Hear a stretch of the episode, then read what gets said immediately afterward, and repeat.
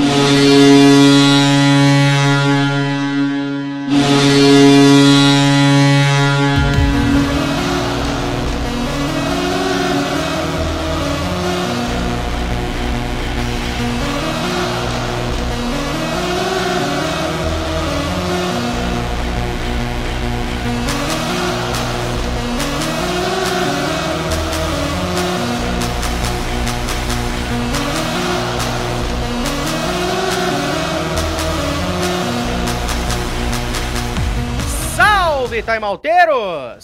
sempre um prazer ter vocês aqui, ou como diz o Ari Aguiar, muito bem, muito bem.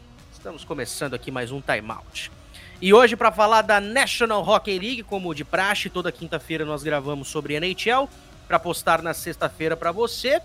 Hoje a gente vai não vai falar tanto das divisões assim como a gente tem feito nas primeiras semanas, que foi mais pra gente pegar no tranco. Agora a gente vai dar uns assuntos mais específicos por aí. Uh, a gente está gravando hoje, dia, 15, é, dia 18 de março.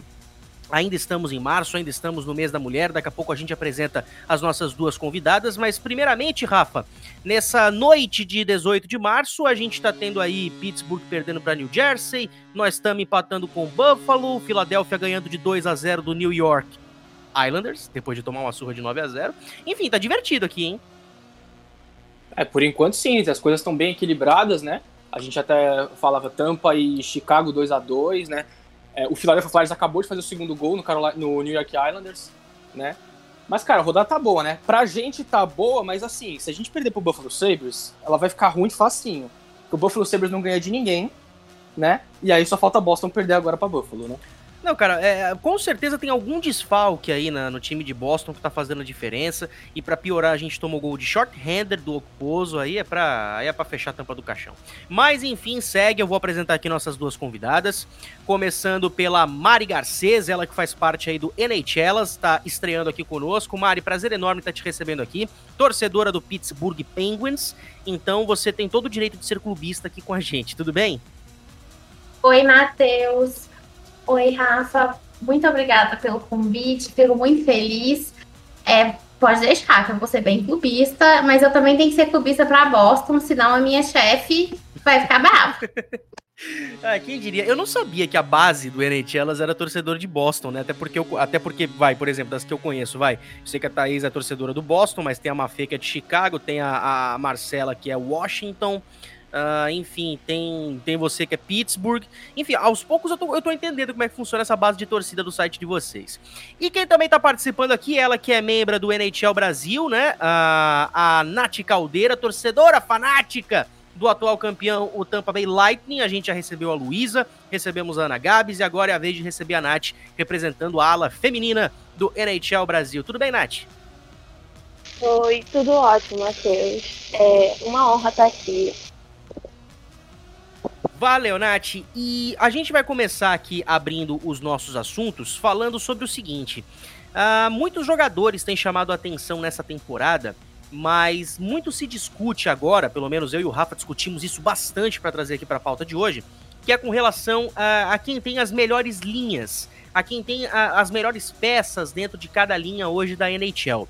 Eu trouxe a minha listinha aqui, não sei se o Rafa trouxe a dele, mas eu vou começar falando aqui algumas da, das minhas anotações aqui.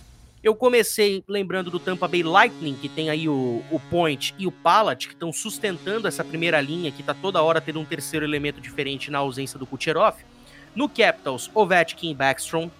No Penguins, Malkin e Crosby, que estão jogando pra caramba. E o Boston Bruins com o Marchand, Pasternak e Bergeron. Aí você pode juntar qualquer dupla entre esses três, que ambas vão funcionar.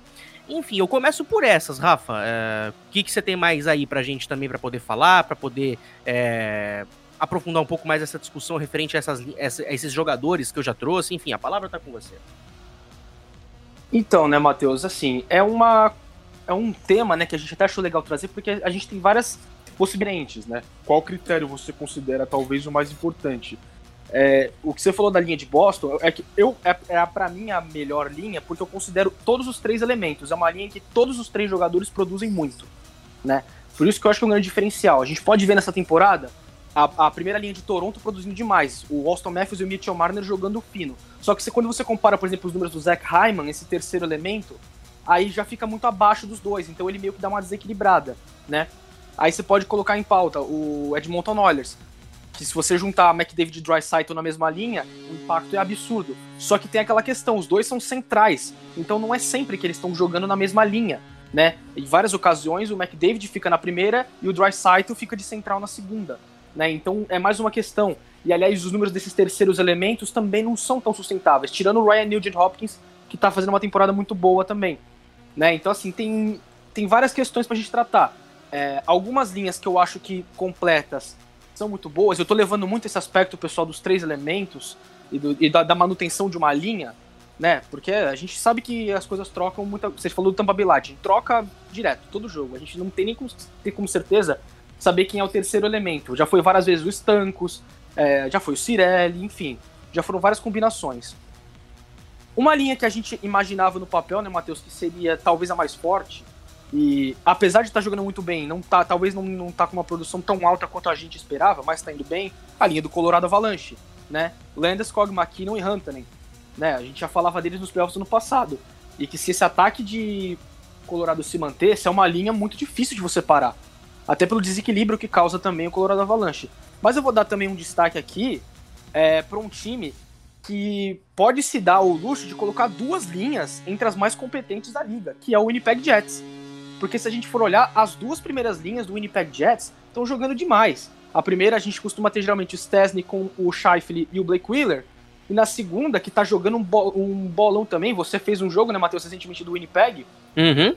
Cara, com Connor, Dubois e o Wheelers, mano, a produção desses caras também tá surreal. Essa semana, principalmente, eles estão jogando demais. Então eu acho que é, uma, é, é um time que a gente pode muito trazer para essa pauta, porque tem duas linhas pesadíssimas. Cara, né, pra colocar vou... em pauta. O Pittsburgh vou... Penguins eu destaco a primeira linha, óbvio. Né? Você falou, você citou Crosby e Malkin, eu não, não consigo colocar isso junto porque eles não jogam na mesma linha, né? Os dois são centrais e jogam o Crosby na primeira linha e o Malkin na segunda, né? Então é difícil a gente ver esse casamento. Agora, a primeira linha completa dos Penguins, com o Crosby, o Jay Gensel e o Brian Rush, também tá jogando demais, é uma das mais efetivas da liga. Então fazendo um excelente trabalho. E é engraçado, né, que o, o a segunda linha também de, de, dos Penguins começou também a crescer de ritmo na hora que o Malkin meio que acordou pra vida. Né? A gente até falou no podcast da semana passada, né, Matheus, que a, a temporada dos Penguins começou a dar uma virada quando o Yari, o Chris Letang e o Malkin entraram nos, nos, eixos, né? E agora com a volta também do Dumoulin, a tendência é o desempenho só continuar. Então, é enfim, são algumas das outras linhas. A gente poderia citar, você citou o Vetkin, Backstrom e o TJ Oshie em Washington. É, a linha de Chicago chama muita atenção porque a, os números também do Patrick Kane estão absurdos nessa temporada. É, e o The Brinket também faz uma boa temporada. Enfim, são várias possibilidades. E destaque também pro Vegas Golden Knights, né?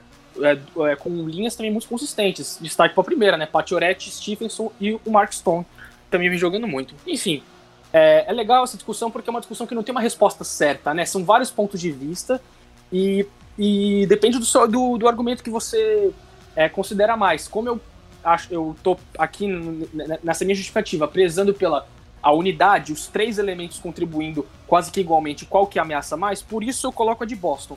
Só que não tá muito longe nem da de Toronto, nem da de Colorado. É, Edmonton, você colocando McDavid e Dreisaitl também não. Aliás, tá até acima. Mas é cara, isso, não, cara. A gente, a gente não pode esquecer também as duas primeiras linhas de Toronto, né? Hyman, Matthews e Marner. E na segunda, a segunda Thornton, também. Tavares e Nylander. A segunda linha também produziu muito. É que o Thornton já perdeu um certo tempinho já nessa temporada, né? Então talvez fique um pouco atrás, mas o Tavares e o Nylander vêm jogando muito bem a temporada inteira também. É, juntando essas duas linhas de Toronto, acho que o Thornton é aquele jogador que destoa um pouco. Mas, por exemplo, o Dreisaitl e o McDavid, quando estão juntos no gelo, geralmente o terceiro elemento costuma ser o Yamamoto, vezes também o Nugent Hopkins. E o Nugent Hopkins é aquele que ainda não entrou completamente nos eixos. Quando entrar, o trio deve funcionar direitinho. E só para não ah, passar batido também, né, Matheus? Dá pra citar também a de Carolina, né? É que a de Carolina é difícil a gente cravar porque as linhas também sempre mudam. Então é difícil a gente identificar ali é, com uma certa consistência quem você considera uma primeira linha, né? É a primeira linha que gira em torno do Sebastião Central né? Mas os outros elementos, eles às vezes variam, né? E a temporada de Carolina também tem sido muito boa nas duas primeiras linhas. E ó, não é só a primeira linha de Colorado não que tem que ser destacada não, viu? A segunda também, viu? Brandon Sad, Nazem Kadri e André Burakovsky estão jogando um puck daqueles, cara. E Mari, eu chamo você aqui para discussão também. O que, que você destaca aí de duplas ou então de linhas completas para você? O que, que tá tendo de destaque até agora? Bem, Matheus, eu acho que assim, em questão de consistência, não tem como a gente falar de outro, outra, outra linha que não seja a linha de Boston, a primeira linha de Boston, né? Eles têm o apelido de Perfection Line, não é à toa. Eu acho que eles estão juntos há muito tempo e os resultados falam por si só. Mas, sendo clubista, eu tenho que falar dos Penguins também. É, a primeira linha de Gwenzel, é, Crosby e Brian Rust é uma, é uma primeira linha campeã, né? É, todos eles foram campeões duas vezes da Stanley Cup e realmente essa questão, essa questão que vocês falaram do Malkin, eu até queria, queria trazer uma notícia que saiu três horas atrás que ele acabou de ser colocado no injury reserve. Então, embora ele parecesse que tivesse entrado nos eixos, é, o Geno vai estar fora de fora de ação por um tempo aí.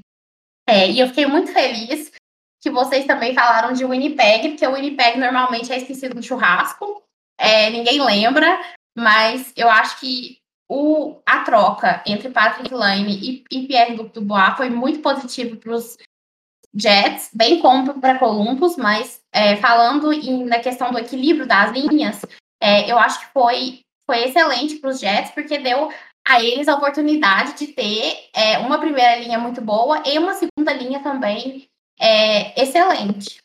E sabe o que é mais é, engraçado, também... ô, ô, Mari? Desculpa te interromper, mas pegando um gancho do que você falou, Pode... você falou que geralmente, ah. geralmente o Winnipeg é o esquecido do churrasco. Eu acho que quem tá ocupando essa vaga hoje é Montreal. Porque o Tyler Toffoli tá jogando praticamente sozinho naquela primeira linha, o Suzuki aparece em poucos jogos e o Gallagher quase não aparece. Então, assim, é uma primeira linha. No ano passado já foi assim Montreal, que, né, Matheus? É, lembrando que na primeira linha tinha o Tatar, por exemplo. O Tatar agora foi rebaixado pra terceira linha para jogar com o Dano e o Armia. a, a, vinda do Toffoli acrescentou muito, lidera o time em pontos com quase 30. Mas é incrível como que a linha ao todo tá devendo bastante, porque não tá tendo regularidade. Só um jogador tá jogando. Sim, e eu acho, eu acho que por isso é, pode ser que o Bergevan seja um candidato se Montreal estiver disputando por uma vaga nos playoffs, eu acho que talvez o Bergevan vá fazer alguma loucura na trade deadline para tentar dar uma agitada nesse time. Ele ele tá atrás de um franchise center, né, um central de franquia de peso tem muito tempo. Ele tentou levar o Sebastian Arro, ele já tentou fazer várias trocas. Fala-se muito que ele estava na conversa para trocar pelo, pelo Dubois, pelo próprio Dubois, que é quebecois, né, lá do Quebec, francês, e tem toda essa questão cultural também. Mas eu acho que realmente Montreal a gente olha, parece que o Toffoli está jogando sozinho mesmo. O Brandon Gallagher não está aparecendo. Eu tinha mais expectativas no Nick Suzuki, eu confesso. Eu até escalei ele no meu fantasy e me arrependi disso, porque não está me trazendo muitos bons frutos. É, mas eu acho que, para fechar o argumento, as, as três linhas que eu gostaria de destacar são mesmo Boston, Pittsburgh e os Jets. E o mais engraçado disso tudo é que tiveram linhas que começaram mal, mas aos poucos estão pegando no tranco. E aí eu dou destaque principalmente para a primeira linha do New York Rangers. O Kreider estava fazendo uma boa temporada, mas não estava destoando tanto. O Butnevich demorou muito para pegar no tranco e o Mika Zibanejad teve até é, Covid antes da temporada, perdeu parte do training camp. Só começou a jogar bem de uma semana para cá, tanto que na goleada de 9 a 0 uh, ah, do Rangers para cima do Flyers, o Zibanejad teve um hat-trick marcando os três gols de forma diferente, fez um de power play, um de short-handed e um gol no 5 contra 5. Uh, ah, e agora, com a volta do Panarin para ajudar também na soma da segunda linha, as linhas altas de Nova York do, do Islanders pode produzir bastante mais uma vez.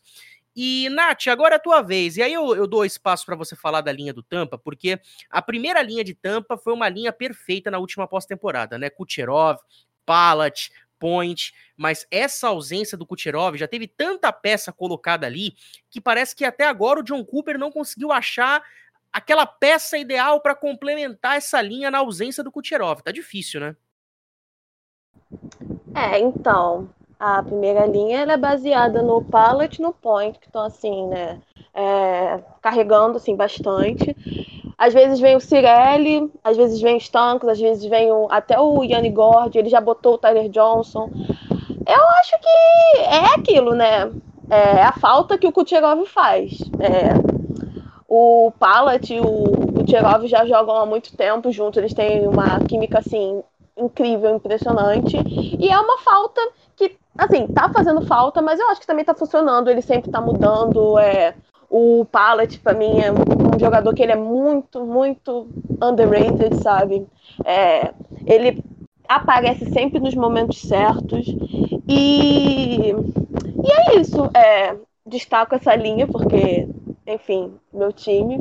E eu gosto quando eles jogam com o Cirelli e com o Yanni Gord. Ele tem salvado muito. Assim. Olha, eu, eu, vou te falar que de todas as, as, adições que o Cooper tentou fazer nessa primeira linha, Nath, a, a que eu mais gostei justamente foi o Yanni Gord. E, e, é engraçado como foi um jogador improvável, porque muita, muitas, muitos, muitas pessoas acreditavam, uh, principalmente no fato de que o Stanco seria esse, esse terceiro homem assim perfeito. Aí já colocaram ele, Tyler Johnson, todos esses que a gente falou, mas quem é, parece que deu mais certo entre todos, de fato, foi o Gordo, né? Sim, exatamente. É... E o, ele também, além dele trazer um trabalho ofensivo ótimo, ele é um jogador que ele é bem carrancudo, sempre tá brigando. Então acho que também funciona por causa disso. É, aí a outra linha que eu queria destacar é a linha do Minnesota Wild, com o Kaprizov, o Victor Rask e o Zuccarello, que, nossa, impressionante o que, que eles estão fazendo em um time como o Wild. E o Kaprizov, nosso futuro ganhador do Calder Trophy, se Deus quiser, é, mudou, ele mudou completamente o time. É uma coisa assim, surreal. Talvez seja o. Acho que é a mesma coisa que vocês falaram, né, do canadiense, que tá precisando de uma peça. O, Cap, o Kaprizov foi essa peça pro Wild, né, que fez e tá fazendo o time funcionar completamente. E o Zuccarello também, eu acho que na temporada passada ele não teve uma temporada tão boa no Wild, e, esse, e agora sempre tá lá, sempre ajudando o Kaprizov, tá, tá muito bom de ver. E, meu, tem uma, tem uma linha também aqui, Rafa, que eu acho que a gente tem que destacar também, cara, que é a segunda linha do Florida Panthers. Jonathan Huberdeau, Alexander Van Berg e Patrick Hornqvist. O Huberdeau fazendo uma temporada incrível até o momento. É, ele está atualmente na minha segunda prateleira para o prêmio de MVP. O Hornqvist, que já tem aí trocentos anos de liga, está é, contribuindo muito com a experiência dele. E o Van Berg vem anotando pontos, cara. Então é, é uma regularidade muito bacana que a gente está vendo em Flórida. Não à toa toa estão brigando pela liderança da Central. Aliás, né, a gente tinha falado, né, que tá, o Florida Panthers está jogando gravando, né, tá um a um jogo contra os Predators, e o gol foi justamente da, dessa segunda linha, né? Gol marcado pelo Hubbard e assistências do Hornfish e do Igor. É, cara, a temporada do Florida Panthers, a gente vai abordar eles um pouquinho mais mais tarde quando a gente for falar do troféu Jack Adams também. Mas, cara, ela é uma temporada completamente surpreendente e são muitos caras contribuindo, né? E você sempre fala do, do Hubbard Duke, você considera ele lá pro prêmio, que você considera ele na uma segunda prateleira pro prêmio de pro troféu Hart, né, prêmio de MVP. Eu tenho ele um pouquinho, mas é só porque o nível de produção dos que estão acima dele tá muito elevado. Então é muito difícil a gente fazer uma comparação justa. É, eu até tava, tava vendo os números. Você pega aqueles caras que a gente elencou num top 3 né, numa, recentemente, foram várias variações, né, mas a gente chegou no consenso. Ah, não passa de Ian McDavid, Dreisaitl, Patrick Kane, Austin Matthews, é, enfim, não vai muito longe disso. Eu ainda acho que a produção dele tá um pouco. É, cara, é, é muito estranho falar que tá abaixo, porque a temporada dele tá sendo muito boa, né? Mas é que os números dos outros, eles estão eles estão tão surreais, estão num nível tão diferente, que eu acho muito difícil a gente conseguir colocar ele numa discussão de troféu Hart. Eu acho que ele corre muito por fora, né, nesse quesito. Mas é, todos os méritos pra, pra equipe de Flórida que, cara, a gente imaginava, né, Matheus, quando a gente fez as nossas prévias, que Flórida podia ali brigar, né, pela quarta vaga, ali a última vaga, ali na, na divisão central. E, cara, a gente olha para esse time, eles estão brigando cabeça a cabeça pela liderança dessa divisão. E a gente já tá na metade da temporada, né? Impressionante o que o time tem feito. A gente vai destacar, como eu falei mais pra frente, o trabalho do Joe Kenneville, mas, cara, é, essa segunda linha é, é, uma produção surreal e acho que é a maior surpresa entre todas essas que a gente situou, porque é, a linha de Pittsburgh é, já está reunida há muito tempo, a linha de Boston já está reunida há muito tempo, a linha de Colorado já está reunida há muito tempo.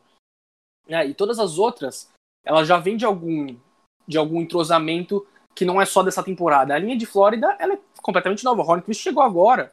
Então, cara, é um trabalho é, maravilhoso e a equipe de Flórida, que a gente já falou, se não abrir o olho, eles vão dar um jeito de pegar essa divisão. É que o Carolina Hurricanes também tá ali do ladinho, também querendo a parte deles, né, nessa divisão.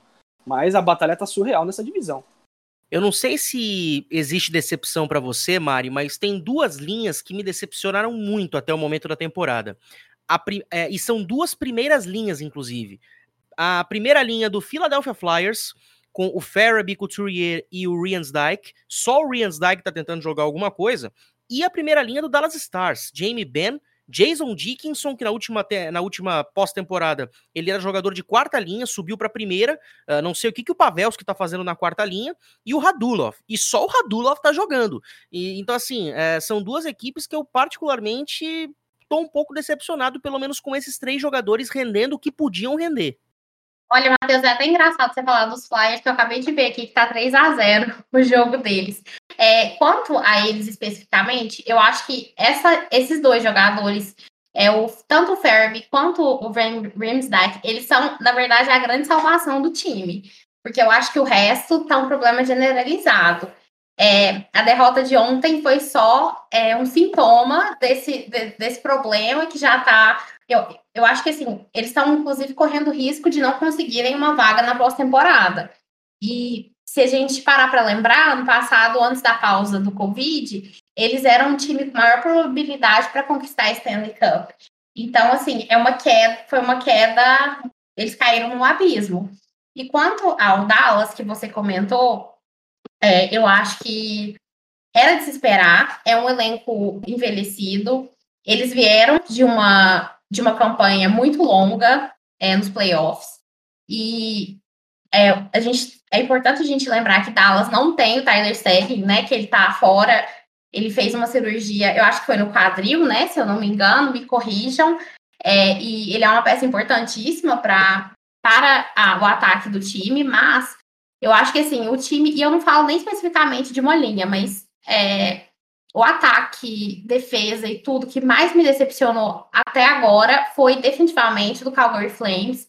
Bom, você falou sobre divisões, então vamos partir aqui para o nosso próximo assunto, porque a gente sempre comenta muito sobre como está o andamento das divisões aqui nos nossos podcasts. Mas a grande pergunta que fica é: qual está sendo a melhor divisão dessa temporada? Uh, eu vou começar dando aqui a minha opinião, já excluindo a divisão Oeste. Porque no Oeste a briga já está polarizada entre cinco equipes. Eu acho que o Coyotes não vai ter uh, perna, entre aspas, para chegar no fim da temporada regular e brigar por uma vaga. O Kings eu ainda acho que briga, porque tem tido vitórias, uh, de certa forma, até surpreendentes, por que não dizer. Uh, eles tiveram uma sequência aí de seis vitórias consecutivas uh, no mês de fevereiro, foi muito boa sequência, então pode render alguma coisa. Mas perto do que estão as outras divisões, eu acho que a coisa é um pouco inferior. A gente tem no, na central o Lightning liderando com 42 pontos, mesma pontuação do Florida Panthers, que é o segundo. O Hurricane, é, o Hurricanes é o terceiro com 41 ou seja, um ponto separando os três líderes de divisão. O Chicago Blackhawks é quem vem ali mais na, na maciota, vem ali mais é, comendo pelas beiradas com 33 pontos, deve brigar aí com o Columbus por essa quarta vaga. Uh, no lado do leste é aquela chamada briga de cachorro grande, onde só New Jersey e Buffalo, para mim, estão completamente fora da briga. O Rangers mostrou que tem capacidade para brigar por essa classificação. Filadélfia não vem no momento bom, mas quem sabe pode dar uma virada. Boston não está consistente nesse ano. Pittsburgh a mesma coisa. Islanders e Capitals é quem estão destoando um pouquinho, mas quase nada. E do lado do norte, Toronto vem fazendo uma grande temporada, mas o Winnipeg para mim tá fazendo uma temporada até melhor. É o segundo colocado hoje com 38 pontos, atrás do Toronto que tem 40, mas o Winnipeg tem um jogo a menos, ou seja, se empatar em número de pontos, fica na liderança da divisão. O, o Oilers, não precisa nem falar nada, é o Edmonton Oilers que tem um ataque fantástico. O Montreal Canadiens que tá devendo bastante. O Vancouver Canucks está crescendo de produção nos últimos jogos e pode brigar por essa quarta vaga, assim como o Calgary Flames. A diferença do Montreal para Vancouver e Calgary tá em três pontos. Ou seja, tá tudo aberto por essa quarta vaga. Então, se eu tivesse que elencar aqui uh, o meu ranking das divisões, eu colocaria Central em primeiro, Leste em segundo, Norte em terceiro e Oeste na quarta colocação. Começo por você, Nath. Qual, qual que é o teu, o teu critério para as classificações das divisões? É, então, a... É, eu concordo com, assim, basicamente tudo que você falou, né? É, a Central está extremamente competitiva entre Panthers, Carolina e o Tampa. Eu honestamente não achava que o Blackhawks ia estar tá tão competitivo. Eu acho que eles estão sobrevivendo bastante por causa do, do goleiro, que é Hulk, né? Que eu esqueci o nome dele.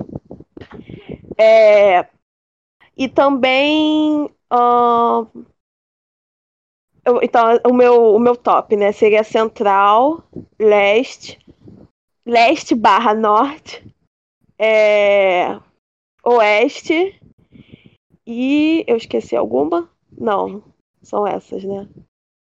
É, e, e só para não, e só para complementar o que você falou, o goleiro, o goleiro da equipe do Chicago Blackhawks é o Kevin Lankinen. Isso, tá jogando agora com o Tampa e eu esqueci o nome dele. É, e o, o leste também tá totalmente com, é, competitivo, né? Eu não achava que Boston ia estar tá tão bem, tão bem assim, mas eu acho que é mais por causa do Flyers, que realmente caiu demais no rendimento. E o Rangers, eu acho que eles podem oferecer um perigo sim, ainda mais que o Zibanejad, o, o, o Chris Kreider eles estão tendo uma química incrível e o Zibanejad parece que acordou, né? É, o gigante acordou. Demorou um pouquinho para ele, pegar, ele pegar no tranco, né? Como eu falei, ele teve Covid antes dos training camps, acabou perdendo parte do, dos campos de treinamento, mas agora Isso. parece que ele já conseguiu se reestabelecer. E, é. e só para deix, não deixar a informação passar batida, você falou que o Blackhawks está jogando agora, no momento da gravação contra o Tampa Bay Lightning, tá 2 a 2 Matias Janmark e Dylan Strom fizeram para a equipe de Chicago, Killorn e Yanni Gordo fizeram para a equipe do Tampa Bay Lightning. Aliás, o Yanni Gordo, como, como você mesmo falou, Nath, tem sido aí um grande destaque. Uh, ô, Rafa, e para você, cara, como é que tá essa briga das divisões para você? Bom, cara, para mim a única, a única, o único caso indiscutível para mim é que a Oeste é a última né? Porque eu acho que é a divisão que está mais nivelada por baixo. Se a gente for pegar, a gente tem ali o Vegas Golden Knights já destoando. É, a gente imaginava que o St. Louis Blues estaria também, mas vendo uma sequência ruim. Né, mas ainda acho que pelo talento que o time tem, o Tarasenko voltou recentemente, acho que é um time que ainda vai arrancar, né? Só que mesmo, por exemplo, você falou dos Kings, mas eu ainda vejo os Kings um degrau abaixo, né? E aí a turma que você falou, de Arizona para baixo, eu já não vejo ninguém assim com chance de competir. Né? Então eu acho que é, que é a divisão que está mais nivelada por baixo. A central é um caso curioso, né? Porque se você for pensar, você tem argumento para ela ser a melhor e a pior. Porque, por um lado, ela está com, tal, com talvez os três melhores times da liga nesse momento. A gente tem argumento para isso. Para Tampa, Florida e Carolina. É possível. É, mas em compensação, Nashville tá lá, Dallas tá lá. Então, assim, tem muito time bom, mas também tem muito time devendo demais. Do Detroit Red Wings, ou seja, é, se por um lado ela tem vários times fortíssimos, ela também tem times muito fracos. Não, cara, aí, acho que... não aí, aí você me lançou um argumento legal, cara, porque se a gente fosse pegar uh, em qual divisão tem equipes que mais estão devendo, cara, a Central leva de longe. Né? Não só pelo fato de que Dallas está na sexta colocação, mas o Nashville Predators, cara, tem tantos talentos naquele time, mas só tá aí com 12 vitórias e 16 derrotas na penúltima colocação, só na frente de Detroit, cara, é, é muito pouco pro talento desse time.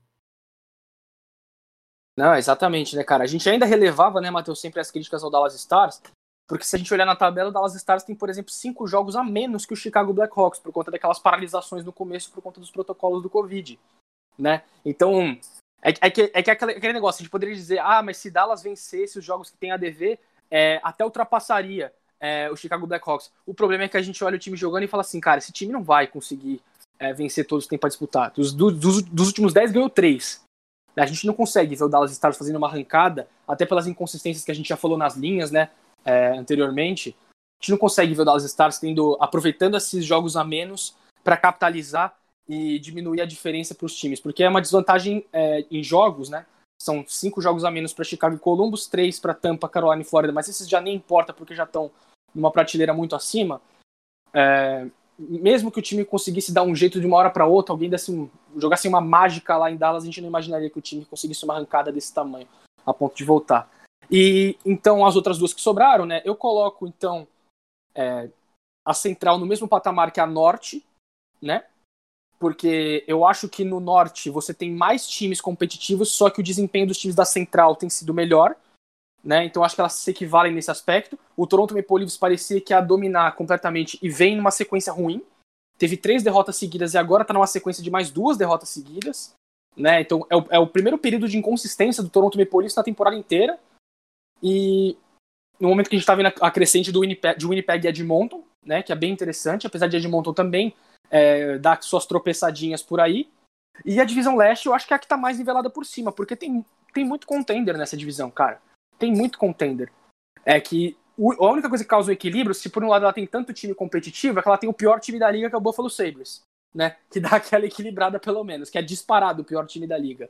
Ó, oh, né? não fala mal do Buffalo Sabres, porque o Ottawa Senators está fazendo pior, viu? Mas estamos trabalhando com fatos, cara. É, aí, aí eu não discordo de você, mas, cara, o Ottawa Senators, pelo amor de Deus, tá bom. Ah, Tudo bem que você pode botar no papel aquilo. A Buffalo tem 7 pontos a menos, mas tem 5 jogos a menos que Ottawa. Tudo Também. bem. Só que Buffalo joga, no, joga só contra os rivais de divisão e só joga contra time forte. Então ela também não ajuda muita coisa. Não, mas aí foi só para botar uma pilha de propósito, porque a gente sabe, eu já fal... eu vou falar isso todos os podcasts, cara. A missão de Ottawa nessa temporada não é se classificar para os playoffs, é cometer crimes. E o Ottawa ganha uns jogos, cara, que você olha e fala: "Meu, é sério que eles conseguiram fazer isso?" Tipo, eles tiveram um jogo super fácil que eles dominaram contra Calgary, exemplo, uh, e acabaram perdendo de 2 a 2 a 1 um, numa prorrogação. E aí eles sofrem, sofrem, sofrem contra contra Vancouver, vão lá e ganham, sabe? É uns negócios que não dá para entender dos Senators, cara. Você pode argumentar que eles são indiscutivelmente a pior defesa da liga. Isso aí é disparável e incontestável. Já foram 130 gols tomados, cara. É um absurdo. É, na divisão norte, na divisão norte, só dois times tomaram mais de 100 gols, além do Ottawa Senators, também o Vancouver Canucks.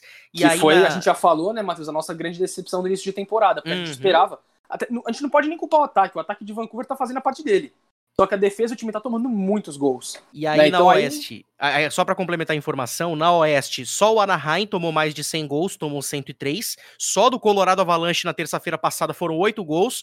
Cobrei insalubridade da ESPN, mas recebi um não como resposta, mas tudo bem. Uh, e fora isso, o Tampa Bay Lightning. Ah, não, o Tampa Bay Lightning tomou 67. Então, são só essas equipes que tomaram aí mais de 100 gols no ano, Rafa. É, o Tampa Bay marcou mais de 100 gols. É, exatamente, 102. Até porque, cara, a gente não ia defender Vasilevski pra Vezina se tivesse tomado mais de 100 é, gols. É verdade. Né, aí, aí o torcedor de Tampa vai querer me esganar no meio, mas tudo bem. Pelo amor de Deus, né, cara? Respeito o Vasilevski, né, cara? Vezinevski é... pra você. Então. E aí, é por isso que eu acho. Então, a divisão leste, para mim, é mais competitiva. Até porque a gente olha. É, o norte tem três times que são claramente os melhores, os favoritos, né? Toronto, Winnipeg e Edmonton. Só que a gente já falou, o Montreal Canadian tá aí com 34 pontos, mas a gente olha e fala assim, cara, não passa essa confiança, né? Não passa a confiança de que é um time que talvez até chegue em pós-temporada, né? É, o Vancouver Canucks está batendo já na, porta, né? Já está só dois pontos atrás, mas tem muitos jogos a mais que Montreal. Só que a gente também já está vendo, né? Montreal não é um time que a gente vai estar tá esperando muita coisa quando chegar a pós-temporada. E aí, Mari, para você, como é que tá essa briga? Como é que tá essa, essa nivelação entre as divisões para você? Olha, eu concordo com o que vocês falaram. Eu acho que na questão da divisão oeste, a grande narrativa é a temporada do Minnesota Wild, que tem, assim, um histórico de ser uma equipe. Eu, e eu falo isso com bondade no meu coração, medíocre, que se classifica ali geralmente no wild card, é eliminado no primeiro round, eles estão indo muito bem. Eu acho que esse é o único destaque que a gente pode fazer. Como vocês falaram, é nivelada mais por baixo do que por cima a divisão oeste. É, a central, é, eu gostaria de só comentar uma coisa sobre Chicago, que a Nath falou bastante. Eles estão, eles estavam, né? Agora o Strom voltou, mas eles estavam sem os três principais centers, né? Porque o Taves está fora, o Kirby Deck machucou a mão no a mão ou pulso no World Juniors e teve que fazer cirurgia, enfim, ainda não voltou. E o Strom, eu acho que ele voltou, eu não sei se foi hoje ou se foi bem recentemente. E mesmo assim, Chicago está lá em quarto lugar. Então, eu acho que eu não esperava também. Eu achava que às vezes Dallas ou Columbus ia estar nesse quarto lugar. É, quanto a Nashville, eles são os grandes vendedores, né? Dizem, dizem os especialistas, os insiders. é que eles vão ser os grandes, grandes vendedores da trade deadline. É, eu acho que a divisão norte é divertida demais. É, em questão de entretenimento, para mim, pessoalmente, é que me fornece mais entretenimento, porque eu adoro é, a rivalidade que isso vai, cri vai criando, né? Porque normalmente no Canadá tem as rivalidades locais e todo mundo odeia Toronto. Mas eu acho que jogar tanto um contra o outro é bem legal para para até assim para as próprias transmissões, né? E tudo para serem jogos mais é, que, que, oferecem mais entretenimento. É, eu também esperava que Toronto fosse nadar de braçadas. Eu estou positivamente impactada com o Winnipeg. Achei que fosse ficar. Sei, eu acho que. Eu, nem, eu não lembro o que, que eu escrevi. Eu até fiz a prévia do, dessa, dessa divisão para o NHL, mas eu acho que eu coloquei que eu achava que o Winnipeg ia ficar em terceiro lugar, talvez, é, e Montreal em segundo. É, tal como o Rafael falou, Montreal não inspira. Eu acho que Montreal não inspira confiança em ninguém. É, mas a gente. Eu, eu, também, eu também acho que a gente não pode excluí-los. Edmonton Oilers, eu, eu sou. A Nath sabe que eu sou uma notória hater do Edmonton Oilers, porque eu acho que lá é onde as first picks vão morrer e desperdiçar suas carreiras. Eu, eu não perco a oportunidade de, de falar mal do Edmonton Oilers. É, eu acho que eu falo isso sempre, então é, zero comentários. Queria que eles ficassem, não queria que eles ficassem fora dos playoffs, porque eu acho que é horrível, seria horrível para o esporte não ter o Conor McDavid e o Leon Draisaitl na pós-temporada. É, mas não adianta mas nada, né? Chegar na que... pós-temporada e ser eliminada por Chicago, né? É, justamente. Tem, tem, tem isso, né? Justamente. E a gente viu ano passado é, Vancouver, foi muito legal Vancouver, a campanha que Vancouver fez nos playoffs. Então eu espero que eles consigam chegar. Agora, para mim, a grande, a grande disputa vai ficar é, em questão de competitividade na divisão leste, é porque a gente tem, assim, igual vocês falaram, briga de cachorro grande, né? Eu acho que vai ser muito, muito difícil. Eu acho que Washington é, é, é difícil não conseguir se classificar e, e, e cair. É, os Islanders, eu já tenho minhas dúvidas, porque é, eu não tenho muita crença no Varlamov. Eu, pessoalmente, não gosto dele, é, e por várias razões, N razões, mas é, eu não tenho tanta confiança nele assim. Eu acho que Pittsburgh pode ser que entre, pode ser que não, depende muito se, se as peças vão, se, se os jogadores vão, se manter saudáveis até o final da temporada, e depende muito também do Tristan Jerry, porque tem, tem, tem dia que ele tá bem, tem dia que ele não tá bem. É, eu acho que os Rangers têm sim chances. O Adam Fox, eu queria, eu queria comentar que o Adam Fox tá jogando demais. É, na, na, tanto no power play quanto no 5 on 5. Eu acho que, que é importante a gente ressaltar isso também. É, ele está sendo muito importante para o ataque dos Rangers. E além, lógico, do Kreider, do Zibanejad, agora o Panarin voltou, né, do, do, dos dias que ele que ele estava de, de licença ou ausência, não sei como que ele chamava. Mas, e Filadélfia é um grande mistério. Eu acho que, que os Flyers, no início da temporada, eu achava que eles tinham potencial para ganhar a divisão. Agora já não sei mais. É, é, a defesa, uma bagunça. É, Carter Hart não está jogando bem. É, e o ataque, uma incógnita. Então, eu acho que, que a gente tem, a gente vai ter muitas emoções na divisão leste.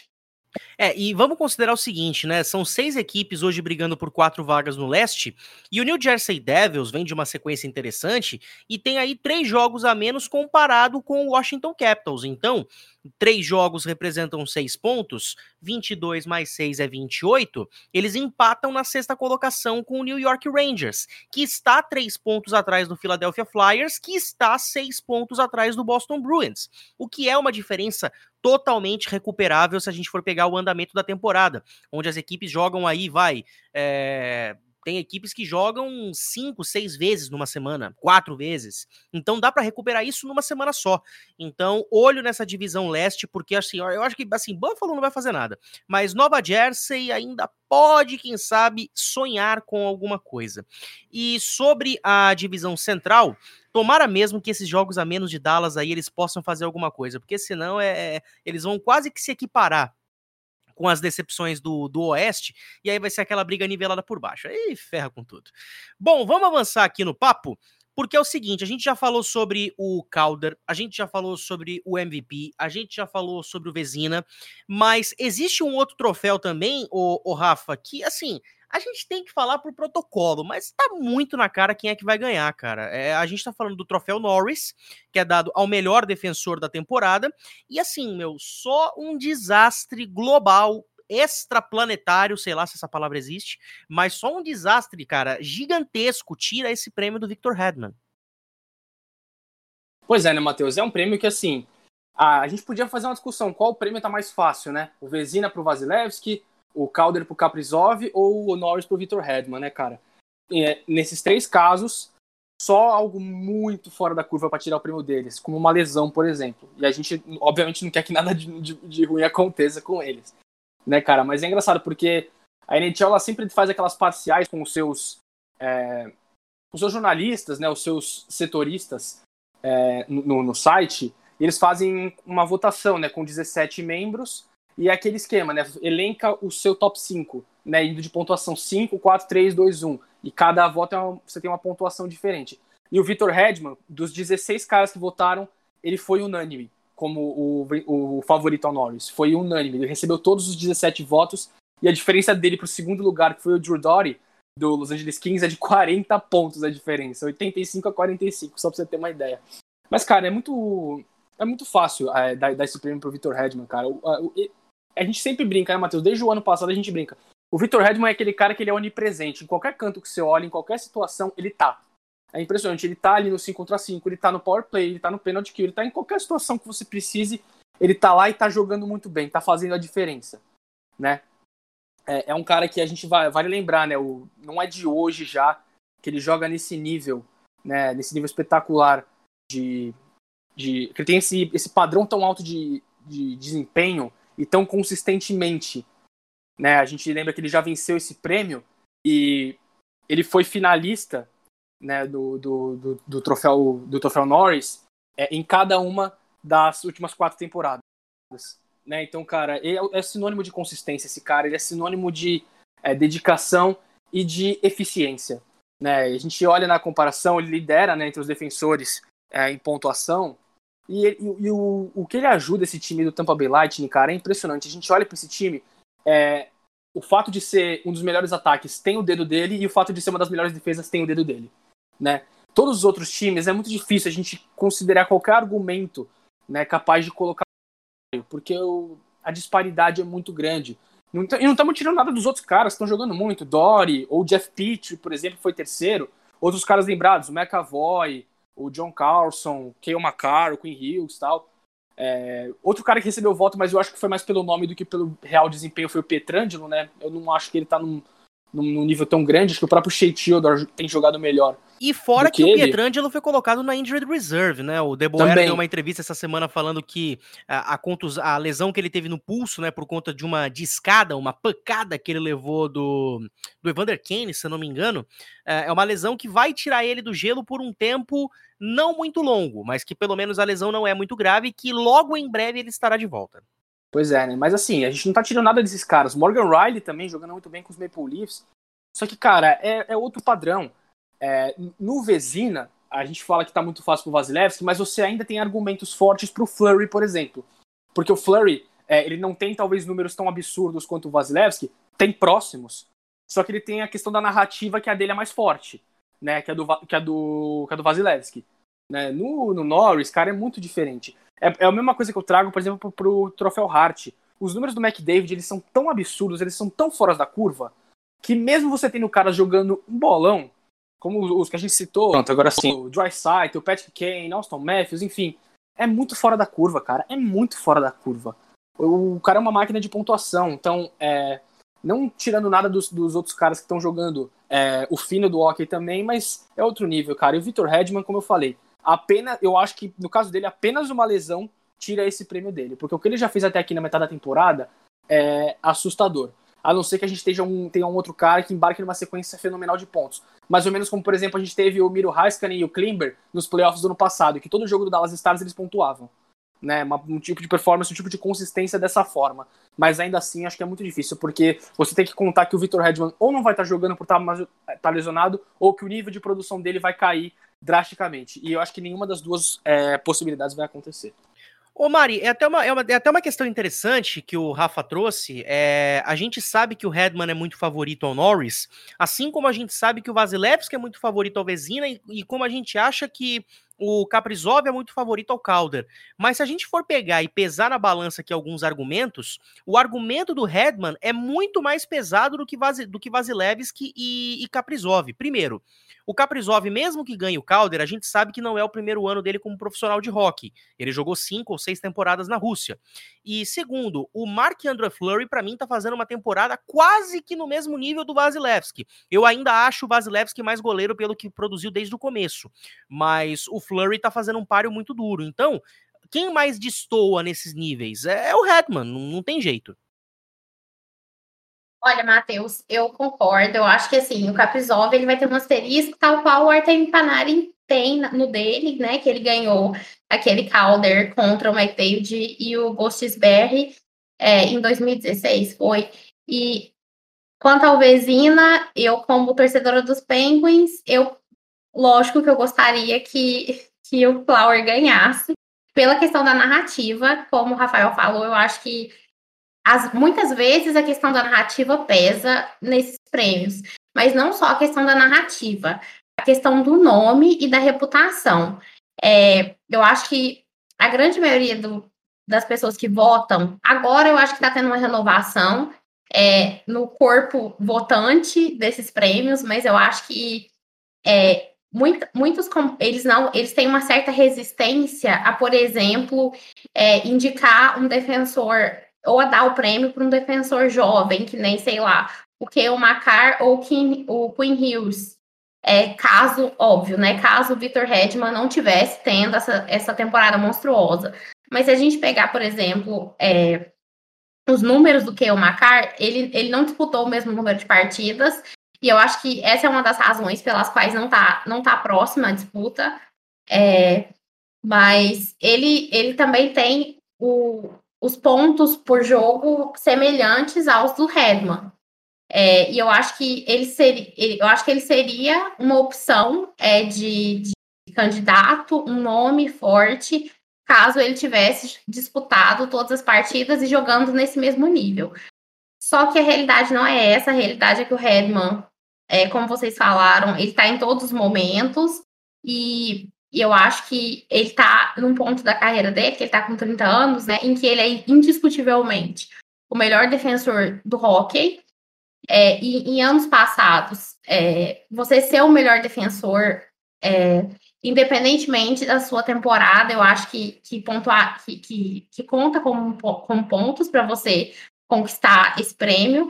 Mas uma coisa que eu, uma coisa que eu, que eu, que eu acho engraçado em relação ao Norris é que eles escolhem pontuar defensores que, que, tenham, que pontuam muito. É, do mesmo jeito que o Celtic, por exemplo, é, embora muitos dos jogadores eles tenham um jogo é, defensivo muito forte, eles só começam a aparecer como um nome para o Celtic quando eles começam a pontuar muito. Eu, eu, só, eu só acho assim, isso uma curiosidade é, engraçada, até um pouco engraçada, que se o defensor, se ele, se ele é um defensor muito bom, mas ele não é, não tem essa veia ofensiva, é, é bem provável que ele não vá ser considerado para esse prêmio. Vale lembrar, né, Matheus, até rapidinho, que quando a gente procura geralmente as definições né, do, do, dos prêmios, é muito comum a gente ver, e na do Norris a gente encontra uma, uma, esse termo né, numa definição, que é o melhor defensor all around, né? Ou seja, o cara mais completo, vamos dizer assim, né? Ele tenta englobar as duas. Só que realmente acaba pesando mais o que ele faz ofensivamente do que defensivamente. Então é uma, uma pequena contradição. Mas é lógico, a gente não tira os méritos de ninguém. Ainda mais do Redman que a gente falou. É, o Tampa é um dos melhores ataques também por causa dele e é a melhor defesa, uma das melhores defesas também por causa dele, né? Agora, Nath, o espaço é todo seu para que você possa clubistar à vontade. É bom quando você vê um jogador seu numa posição de destaque assim, ainda mais quando se trata não só do melhor defensor da atualidade no hockey, pelo menos para mim, como a gente está falando do atual MVP das finais da Stanley Cup, ou seja, o cara tá numa fase muito abençoada. É, exatamente. Nossa, o Victor Edman é maravilhoso.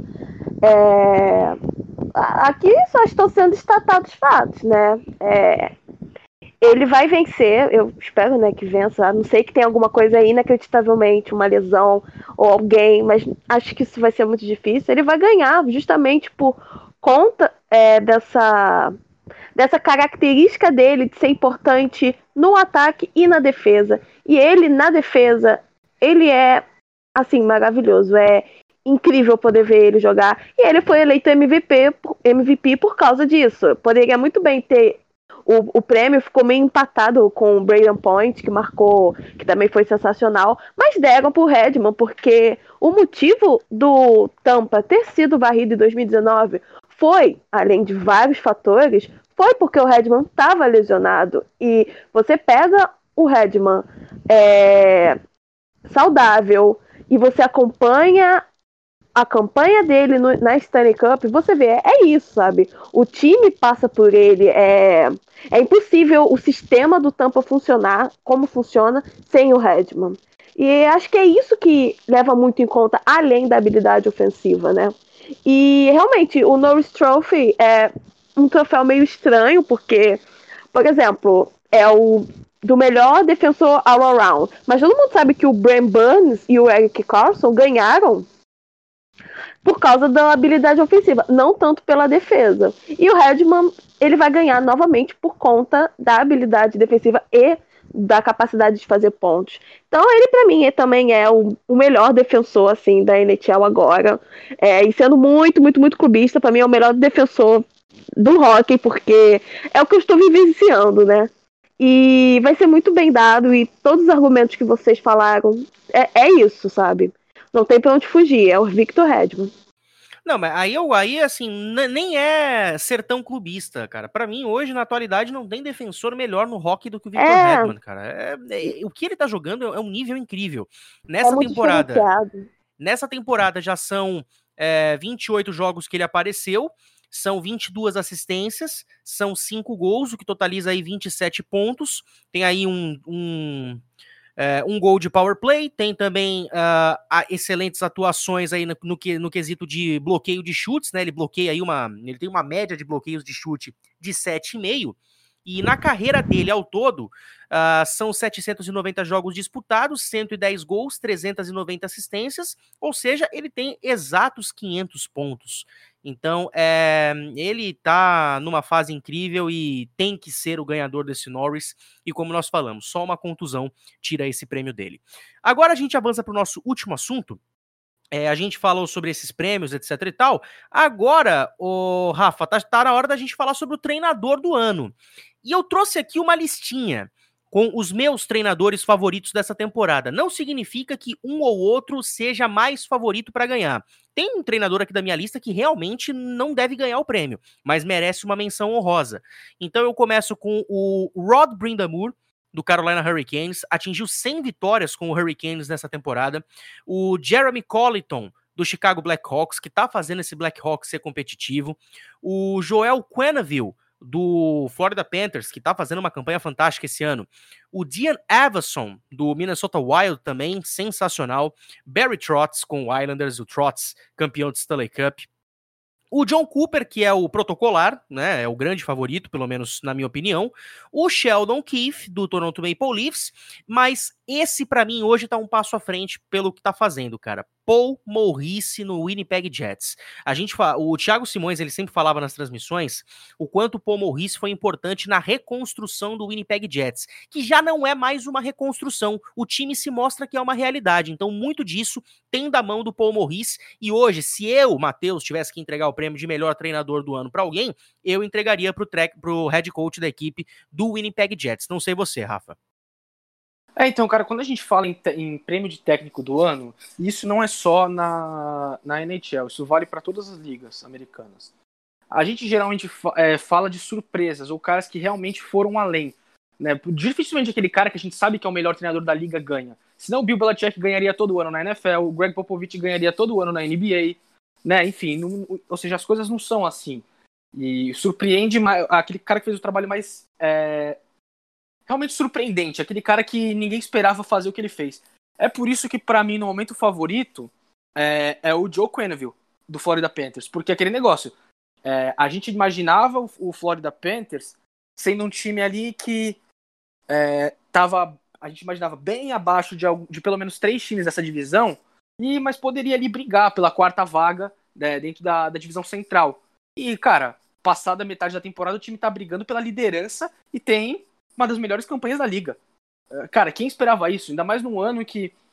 É, é lógico, dá pra gente elogiar também a diretoria, porque é, o Florida Panthers trouxe vários caras nessa temporada. A gente já falou, né?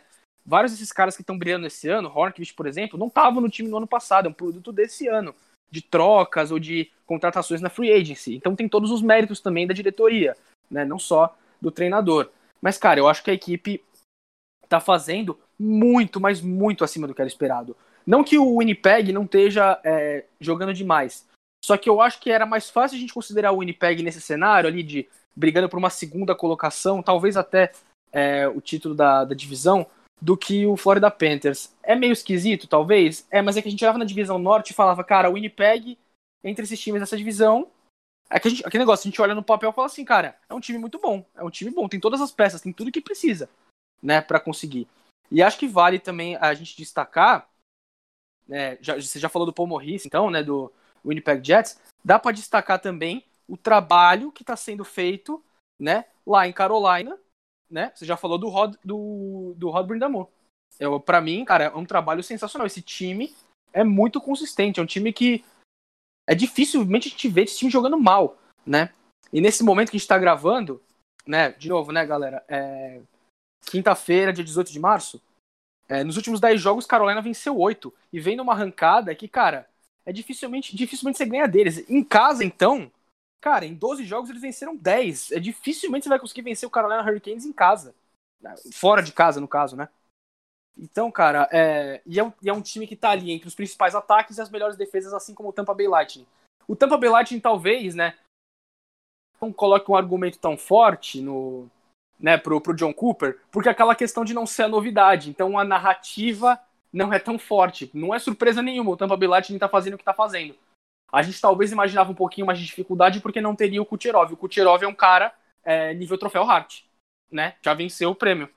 Então a gente imaginava, você perde um o seu principal playmaker, né? A gente espera uma regressão, mas não uma regressão a ponto do time entrar numa crise como você mesmo esperava é, do, de, de, de, outras equipes, né, Matheus? Você imaginava que o Boston Bruins é, ia de melhor time da liga, um time que tinha chances é, pequenas de brigar, de, de, de ficar no, na vaga dos playoffs. Eu falei, cara, se ficar vai ser uma grande surpresa ficar de fora, porque manteve-se o núcleo, né? Então, assim, não é, aí, novidade. E aí, e aí, eu vou te falar, cara, o mesmo problema que a primeira linha de, de Tampa tá enfrentando, de não ter um substituto ideal para o Kucherov, Boston teve esse problema para substituir o Pasternak no começo da temporada. Só o Jake DeBrusk, quando jogou lá para três jogos antes do Pasternak voltar, que o desempenho melhorou. Mas se não fosse é, Bergeron e Marchand, o Bruce Cassidy ia estar tá com a cabeça inchada até hoje, cara. Ele ainda tá, porque só a primeira linha joga agora. O DeBrusque depois que é, voltou é, pra segunda é, aí, parou de produzir. Aí, aí eu tô sendo muito otimista também, né? Deixa eu ver. A gente tá gravando Mas, assim, hoje, dia 18 de março. Tá 4x1 pra Boston contra Buffalo. Não vou ficar feliz porque não tá fazendo mais do que obrigação. O Buffalo né? Sabres não é parâmetro pra muita coisa. Né? Desculpa, né? torcedores do Buffalo, a gente ama vocês. É, é, é, trabalhamos com fatos, né? Como eu falei, né? É, mas, cara, acho que eu acho que a gente conseguiria colocar, né, o Chicago Blackhawks ali o Jeremy Collington na disputa. O problema é que o Chicago tem um problema defensivo tão grande, tá entre as piores defesas da liga, que eu acho difícil você conseguir é, que esse argumento seja sustentável por muito tempo. Né? É lógico, as lesões são é, um, um, claro, um atenuante, são um fator que até é, dão mais, dão mais é, créditos ainda para o trabalho dele, porque são, não são lesões qualquer, são lesões pesadas, né, como já foi falado aqui. Mas ainda assim, o desempenho defensivo da equipe, eu acho que não. Eu acho que vai acabar sendo um diferencial. E os outros trabalhos, eu acho que são mais surpreendentes né, nessa forma. Mas assim, são vários caras que você pode colocar argumentos. Na seção das menções honrosas, a gente pode colocar o Dean Everson do Minnesota Wild, baita trabalho. O Sheldon Keefe também do Toronto Maple Leafs, também trabalhando muito bem. O Barry Trotz, né? O New York Islanders lidera a divisão mais difícil da NHL. É, não dá pra gente não dar os créditos para ele, né?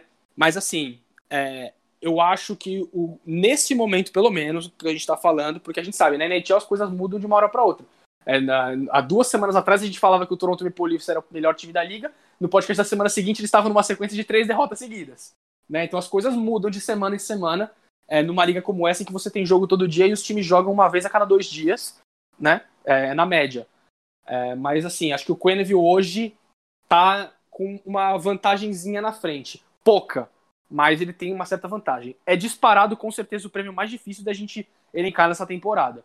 É mais que Vezina, mais que Calder, mais que o Norris e mais que o Hart também. Porque o Hart a gente tem vários caras, mas a gente tem alguns favoritos bem claros. Né? Nesse caso, está muito aberta a disputa. E aí, Nath, o John Cooper tem chance de levar nesse ano ou algum outro treinador está impressionando mais?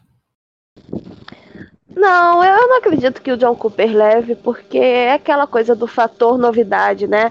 Tudo bem que o time tá muito bem por, é, sem o Kucherov, mas ainda tem outros jogadores, tem os Tancos, tem o. A, o God, o Marum, estão todos assim, sabe? Estão conseguindo sobreviver com, sem o Kucherov, então não acho que vai ser o Cooper.